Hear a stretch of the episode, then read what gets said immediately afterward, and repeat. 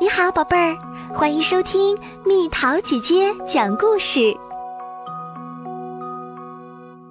小松鼠纳特金的故事。宝贝儿，今天蜜桃姐姐要给你讲一个关于尾巴的故事。这条尾巴属于一只小松鼠，它有一身红色的绒毛。他的名字叫纳特金。纳特金有个亲哥哥，叫亮浆果儿。他还有数不清的表兄弟，他们都住在一个湖边的树林里。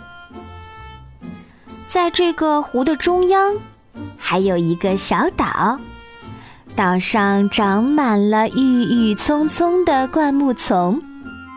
就是那种结着坚果儿的灌木丛，在这片灌木丛中，耸立着一棵空心橡树。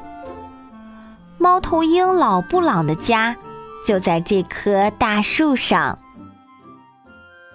又是一个丰收的秋天，坚果儿已经成熟，榛子树上的树叶。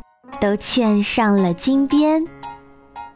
纳特金和亮浆果，还有其他的小松鼠们，都跑出了树林，来到了湖边。他们收集树枝做成木筏，然后就划着筏子穿越湖面，来到猫头鹰所在的岛上采摘坚果。每一只小松鼠都带着一个小口袋和一把划船用的桨，它们的尾巴高高扬起，如同船上的风帆一样。他们还为老布朗带去了礼物——三只肥胖的小耗子。小松鼠们。把它们放在老布朗家门口的台阶上，这可是老布朗最喜欢的食物。然后，亮浆果儿和其他的小松鼠就向猫头鹰深深地鞠上一躬，有礼貌地说道：“布朗先生，我们能不能在您的小岛上采摘坚果呢？”然而，纳特金却表现得十分粗鲁，他又蹦又跳，就像一个在树上摇摇摆摆的红樱桃一样。他一边跳还一边唱：“猜一猜，猜个谜，滴答滴，滴答滴，一个小袜小不点儿，穿着红啊红外衣。”手里拿根长棍子，嘴里含着原石子。你要猜出这个谜，我就送你小银币。这实在是个老掉牙的谜语了，所以老布朗根本就没有理睬纳特金。他安安稳稳地闭上了眼睛，继续睡他的大觉。小松鼠们带来的口袋儿都已经被坚果填得满满的啦。太阳落山了，它们就背上口袋儿，划着筏子回家了。不过，第二天天刚亮，它们又一起来到猫头鹰所在的岛上。这一次。亮浆果儿和其他的小松鼠带来了几只又肥又美的鼹鼠，放在老布朗的家门口。接着就说道：“布朗先生，我们在您这里多采摘一些坚果，可以吗？”可纳特金却一点儿也不懂礼貌，他跳上又跳下，还用一根荨麻的草茎。去挠老布朗先生的痒痒，边挠边唱。布朗老头子有个新谜语：尖刺在墙外，尖刺在墙里，你要碰碰它，它就扎扎你。老布朗突然睁开了眼睛，叼起鼹鼠，转身回自己的屋里去了。他砰的一声关上了门，让纳特金碰了一鼻子灰。没过多一会儿，一缕蓝色的烟从树顶上冉冉升起。纳特金从木门的钥匙孔向里面看去。老布朗房间里的炉火正熊熊燃烧着，他又唱了起来：“房里满满，洞里满满，可是装不满一只碗。”小松鼠们在岛上四处搜寻坚果儿，他们把找到的坚果儿都装进自己的小口袋里。可纳特金。却摘了一把红红黄黄的橡树籽。他一边坐在一个山毛榉树桩上玩弹珠游戏，一边还紧盯着老布朗家的大门。第三天，小松鼠们起了个大早，约着一起去钓鱼。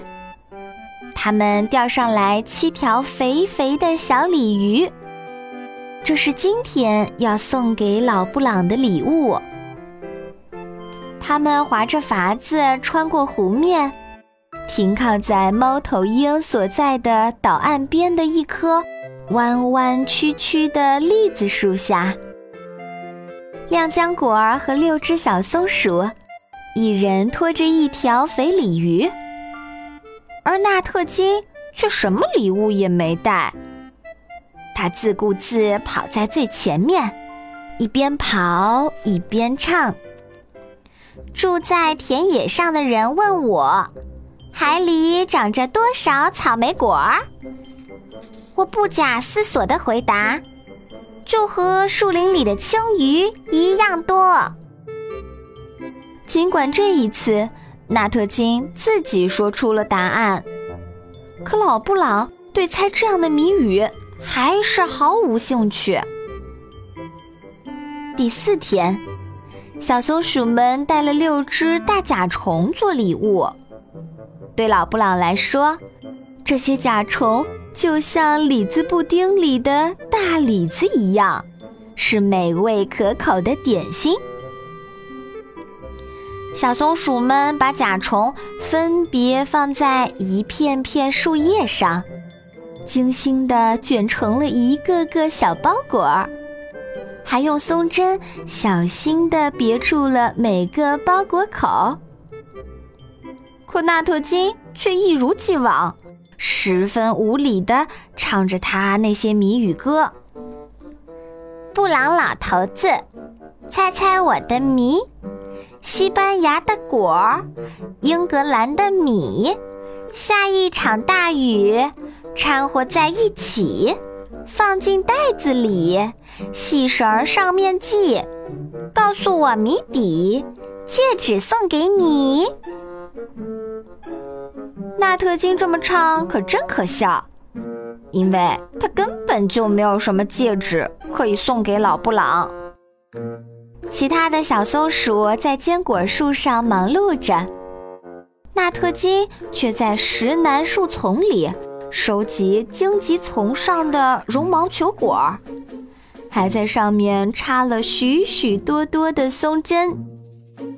第五天，小松鼠们带给老布朗的礼物是野蜂蜜。蜂蜜又甜又黏，小松鼠们用手捧着装满蜂蜜的蜡罐儿，然后把罐子轻轻放在石板上。接着，他们就舔起了自己的手指头。这些蜜都是从一个大黄蜂的蜂巢里偷偷拿来的。那蜂巢在高高的悬崖顶上，小松鼠们可是费了好大的力气呢。可纳特金却上蹿下跳，轻松地唱着。嗡嗡叫，叫嗡嗡。我正在翻越小山顶，却遇上一群小精灵。金黄色的背，金黄色的颈，他们是最棒的小精灵，纷纷飞过了小山顶。老布朗翻着白眼儿，显然他对纳特金的胡闹感到很倒胃口。可他还是把那些蜂蜜吃了个精光。其他小松鼠忙着用坚果塞满自己的小口袋，而纳特金却蹲在一块平坦的大岩石上，用一颗山楂果击打着翠绿的冷杉树球，玩起了保龄球。第六天是一个星期六。小松鼠们最后一次来到岛上，他们把一个新鲜的蛋放在用灯芯绒草编的篮子里，这是他们送给老布朗的一份告别礼物。纳特金这时却嬉笑着跑在最前面，还大声地嚷嚷着：“小胖墩儿在河水里躺。”白被单儿围在脖子上，四十个工匠加四十个医生，却没法将他来扶正。接下来的一瞬间，只听见“哎呀”一声尖叫，然后便是一阵扑腾，一片混乱。其他的小松鼠们都飞也似的窜入了灌木丛。过了好半天。他们才小心翼翼地探出头来，向大树上望去。只见老布朗仍然端坐在自己家门口的台阶上，他十分平静地眯着眼睛，就像什么事儿也没发生过一样。但是，纳特金却躺在了老布朗的背心口袋里。老布朗把纳特金带回了屋里，拎着他的尾巴，可纳特金拼命挣扎，就这样冲到了楼梯上，从屋顶的天窗逃了出来。如今，你要是在哪棵树上遇见纳特金，请他猜一个谜语，他一定会朝你丢树枝，然后跺着脚。大喊大叫，去去去去！快闭上闭上嘴！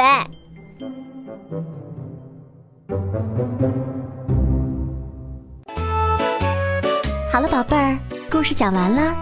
你可以在公众号上搜索“蜜桃姐姐”，找到告诉我你想听的故事哦。下次见。